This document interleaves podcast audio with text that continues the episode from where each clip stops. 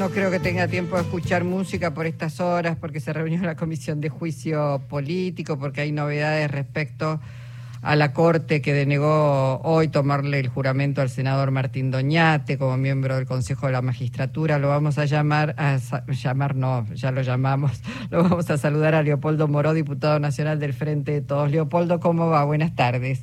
¿Qué tal? Bien, un gusto escucharte. ¿Cómo andas? Bien, bien, muy bien.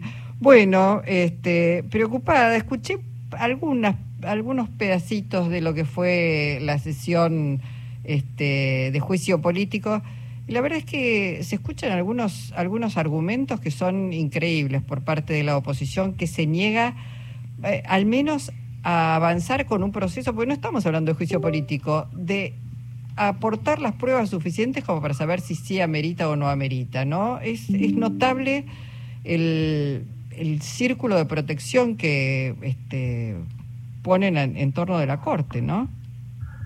Bueno, es notable, eh, es irritante, pero es explicable o es, eh, es, comprensible si tomas en cuenta que la Corte para ellos es un socio, un cómplice.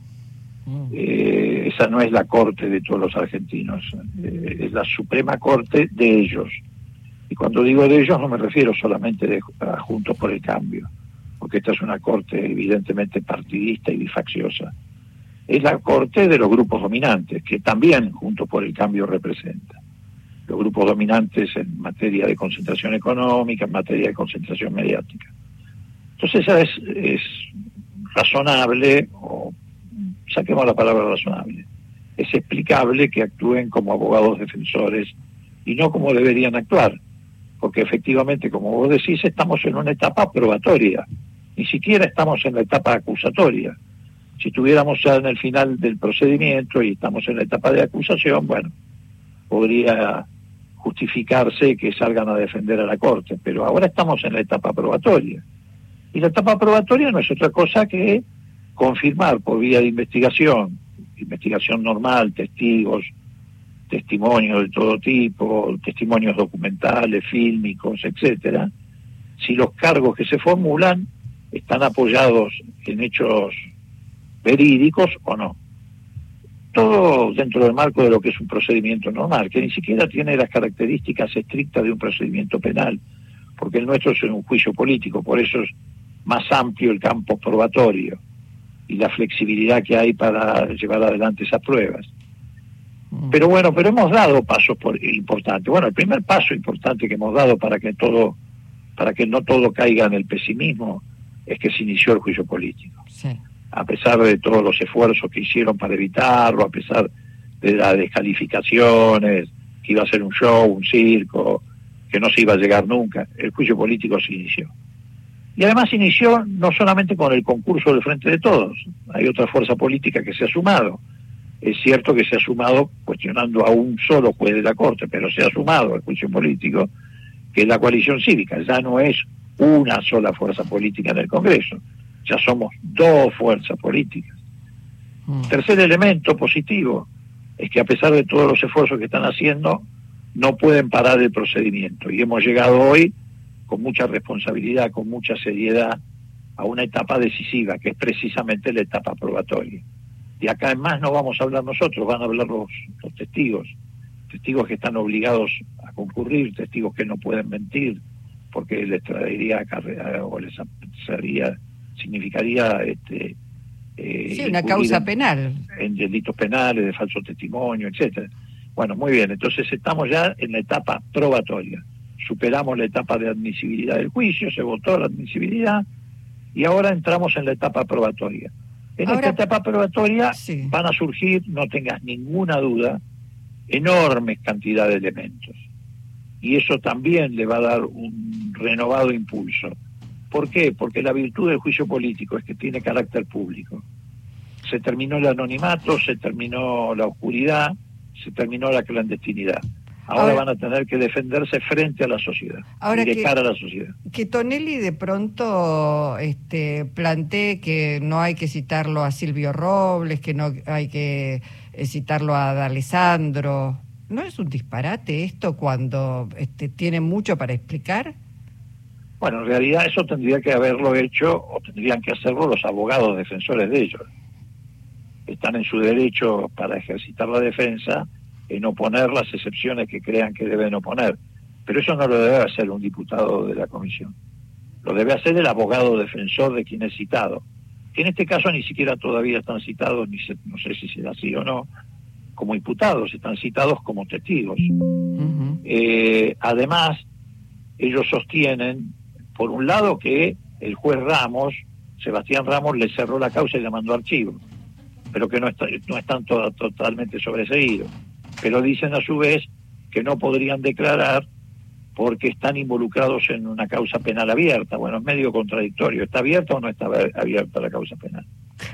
Por, eh, por eso hemos citado al juez Sebastián Ramos y al juez Alejo Ramos Padilla, que tienen una interpretación diferente sobre eh, la naturaleza de esa misma causa y sobre quiénes deben ser los actores. Esas causas ahora están todas en manos en mano de la doctora Capuchetti. También esto va a ser un impulso para saber si la doctora Capuchetti, al menos en esta causa, se va a poner las pilas, porque la causa del atentado contra Cristina es claramente tiene una actitud pasiva y ni hablar en la causa que tiene entre manos que juzgaría la conducta de Macri en materia de endeudamiento. Esa directamente la ha hecho desaparecer de la escena. Qué vergüenza, qué vergüenza todo eso. Y hoy, tras cartón, mientras se eh, va sustanciando el juicio político, la Corte, decíamos, bueno, no le tomó juramento a Martín Doñata, Doñate porque la Corte está en una especulación numérica. Ellos, a ver, sobre todo el presidente de la Corte particularmente, pero acompañado por otros miembros de la Corte, ¿no? No actúa sola firma. Que es manejar el Consejo de la Magistratura, manejar el dinero de la justicia, manejar la, designación de jueces, manejar la sanción eventualmente de jueces. Ellos quieren proteger a los jueces del lago escondido, que, que están a la vista de todo el mundo, han cometido infinidad de delitos para tapar el delito de dádiva, a raíz de que fueron invitados a un avión de lujo y a un lugar de lujo por una empresa eh, telefónica y de medios, después para tapar ese delito inventaron un montón de delitos más, practicaron un montón de delitos más. Por ejemplo, falsificaron facturas tanto del viaje en avión como del supuesto alojamiento. Jueces y fiscales, te estoy diciendo, ¿eh? no una banda común de delincuentes y además lo exhibieron en los chats y, entre ellos eh, planificaban cómo ejercitar presión sobre la justicia de Bariloche, tráfico de influencia, bueno, terrible. Bueno, la Corte quiere proteger a esos jueces, esos jueces federales de Comodoro Pi. Para eso necesita controlar el Consejo de la Magistratura, porque en un Consejo de la Magistratura realmente independiente, estos jueces no son jueces ni un minuto más, ni un minuto más. Estos jueces solo pueden seguir siendo jueces si el Consejo de la Magistratura sigue copado por Junto por el Cambio y por la mayoría de la, de la Corte. Bueno, por eso están paralizadas las designaciones y por eso Rosati es el cabeza del Consejo de la Magistratura. claro. Ellos paralizan las designaciones de Bruglia y de Bertucci porque son el paragolpe que tienen en la Cámara para mantener la impunidad de Macri y mantener la impunidad de todos estos jueces de la banda del Lago Escondido. Ahora, yo digo, ¿te parece que la sociedad llega a percibir esto? Siempre me pregunto lo mismo, porque a veces parecen discusiones de palacio, sin embargo tienen que ver con la vida cotidiana de cada uno de nosotros y nosotras.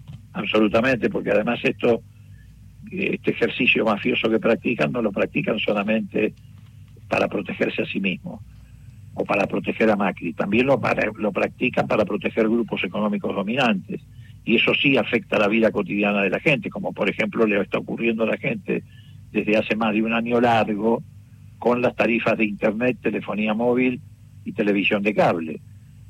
Eh, una cautelar de la Corte, cautelar, ni siquiera es una sentencia sobre el fondo de la cuestión, les permite cobrar un 100% por encima del índice de inflación. Si la inflación del año pasado anduvo alrededor del 97-98%, ellos cobraron el 200%.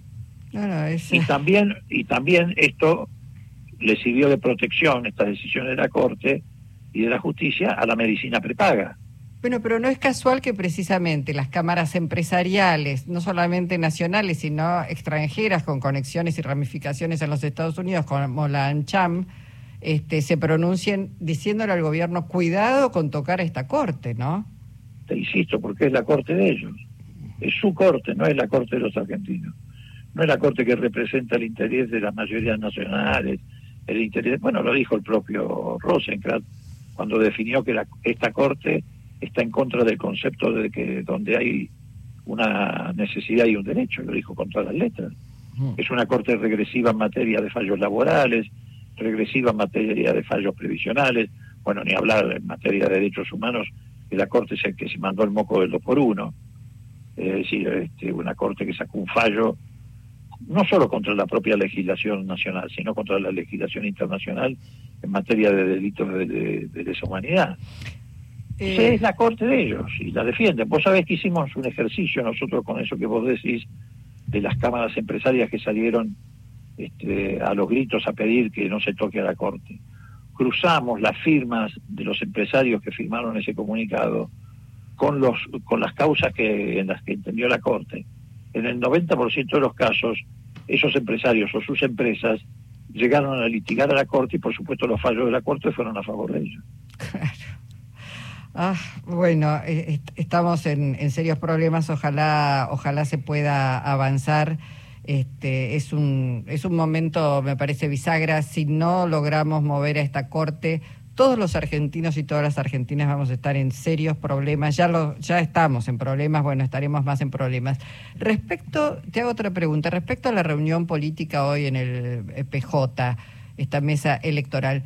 ¿Tenés algún tipo de expectativa que más allá de eh, tratar aspectos que tienen que ver con el calendario electoral, eh, las, las distintas distritos, etcétera, etcétera, se avance un poco más para decir, bueno, hay que ir a fondo con determinadas medidas, que salga algo más que este, una reunión este, que, no sea formal? Mira, yo he estado, te lo digo con toda franqueza, muy, pero muy volcado, muy tomado, como el resto de los diputados de la comisión, al trabajo eh, vinculado a este juicio político. Mm. Por supuesto, eso no significa que me haya desconectado del resto de los temas que, se suceden en la realidad nacional. Simplemente te quiero decir lo siguiente. Eh, yo formo parte del Frente de Todos, orgullosamente formo parte del Frente de Todos. Sabes que no vengo del, peronismo, yo provengo de otra cultura política. Eh, pero sí me permitiría aconsejarles a los que van a participar hoy en la reunión que planteen como cuestión, como dirían los abogados, de previo y especial pronunciamiento, como cuestión prioritaria, que no se pueden discutir candidaturas hasta que no se rompa la proscripción de Cristina Fernández de Kirchner. Y no lo digo ni siquiera por, por ella en particular, porque esa proscripción no es una proscripción que solamente le limita los derechos políticos a Cristina se lo limita a millones de argentinos que quisieran acompañar la candidatura de Cristina Fernández de Kirchner. Y en la historia argentina, vos lo sabés mejor que yo, las proscripciones han sido las, la antesala de escenarios trágicos para la historia del país.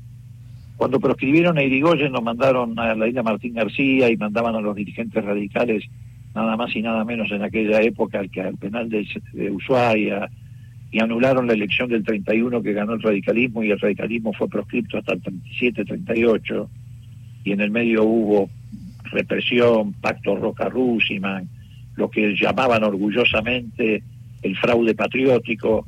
La Argentina vivió horas dramáticas. Después vinieron 18 horas, 18 años, perdón, de proscripción del peronismo.